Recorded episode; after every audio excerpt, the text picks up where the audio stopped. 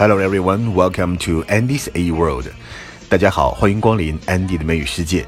今天漫谈美剧老友记，我们来到了第六季的第九集，The One Where Ross Got High。Got high，这个 high 本身呢不是说高度，而是说吸大麻，那吸的比较兴奋的状态叫做 high。今天的语言点也比较多，我们赶紧开始。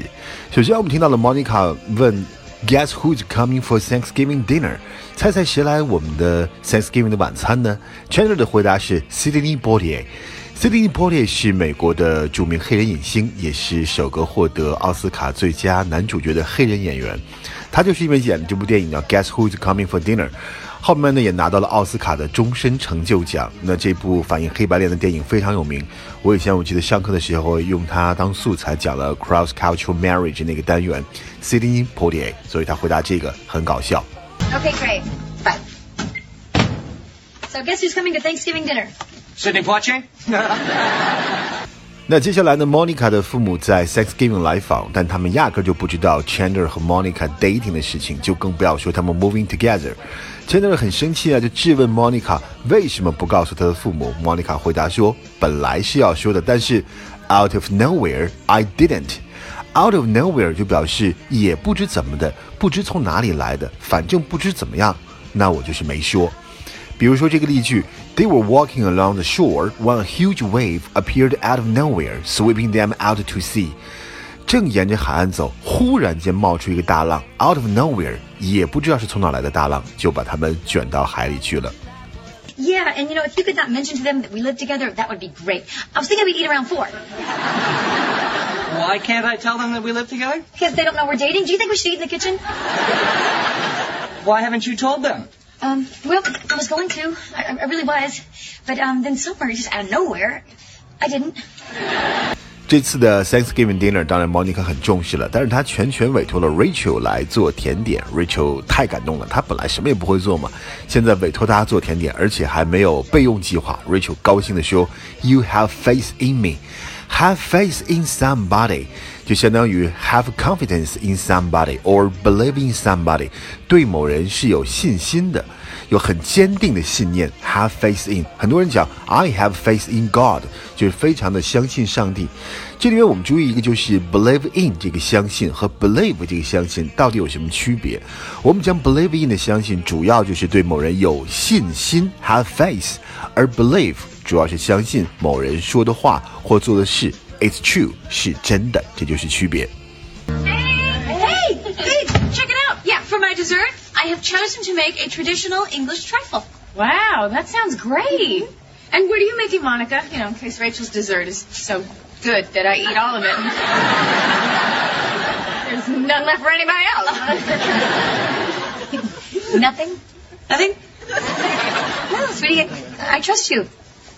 So if, if I mess this up, there's nothing else for dessert? You're not going to mess it up. Wow, Monica, I love that. You really have faith in me. Thank you. Technical question. How do you know when uh, the butter is done? Well, it's done about two minutes before it looks like that. 那下一个对话很短，Joey 和 Chandler 他们想去参加那个 Joey 的室友 Jenny 搞的那个 party，因为很多的漂亮的 dancer 都在那儿嘛。但是 Monica 让他们留在这儿陪他父母吃饭。 他们两个人在劝 Monica 的时候，就谈到了感恩节的来历，涉及到了 Indians 印第安人和 Pilgrims 清教徒，以及 New World 新世界。这里面要给大家解释一下什么是新世界 New World，它其实指的就是美洲大陆。当年的哥伦布发现了 New World，刚刚被发现的时候就被称作 New World。呃，捷克的著名作曲家德沃夏克，德沃夏克也曾经谱写过一个交响曲，就叫 New World Symphony 新世界交响曲，尤其第四乐章非常的有名。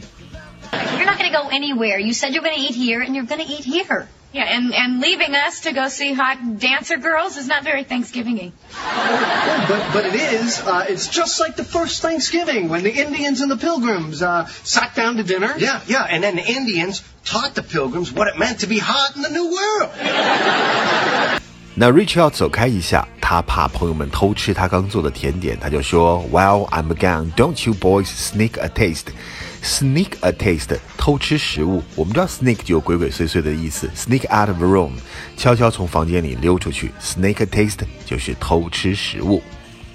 What, what was the one right before bananas? The beef? Yeah, that was weird to me too. But then, you know, I, I thought, well, there's minced meat pie. I mean, that's an English dessert. These people just put very strange things in their food. You know?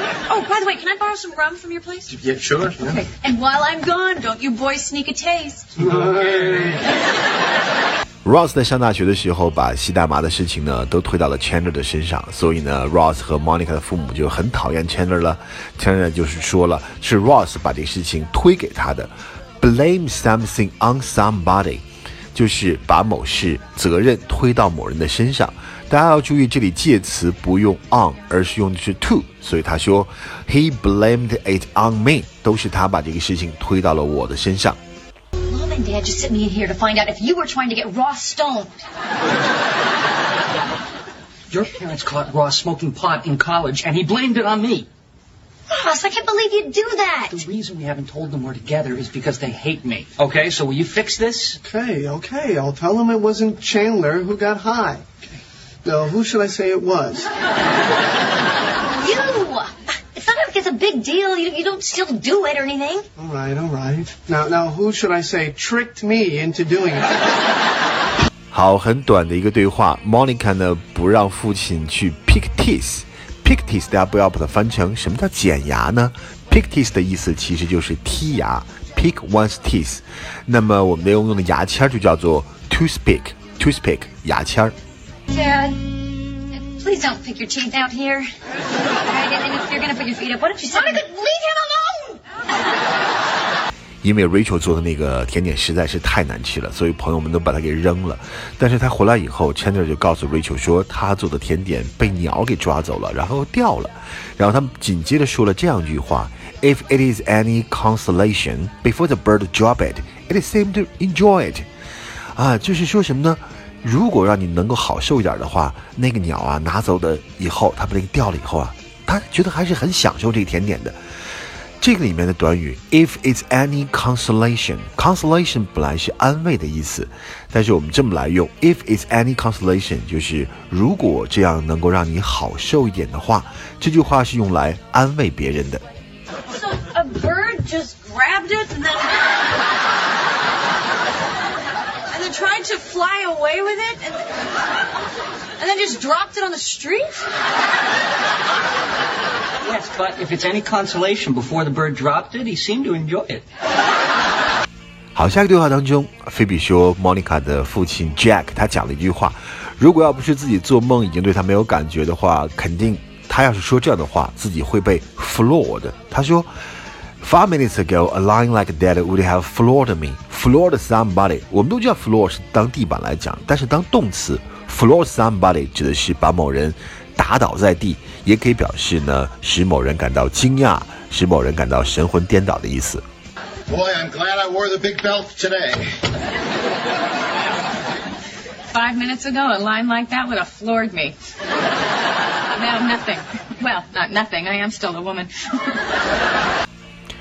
下一个对话非常有意思，Monica 希望 Ross 坦白自己大学时候吸大麻的事情，Ross 当然不肯了，所以 Monica 就打算自己动手，亲自跟父母来讲，并且对 Ross 说：“You've had your chance，我给过你机会了，You've had your chance。”后面经常接一句就就是 “But you blow it”，但是你把这个机会给毁了。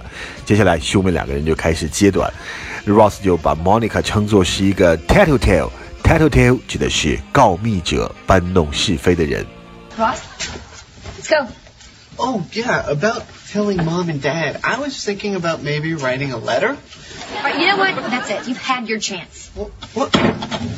Mom, Dad, Ross smoked pot in college. What? You are such a tattletale!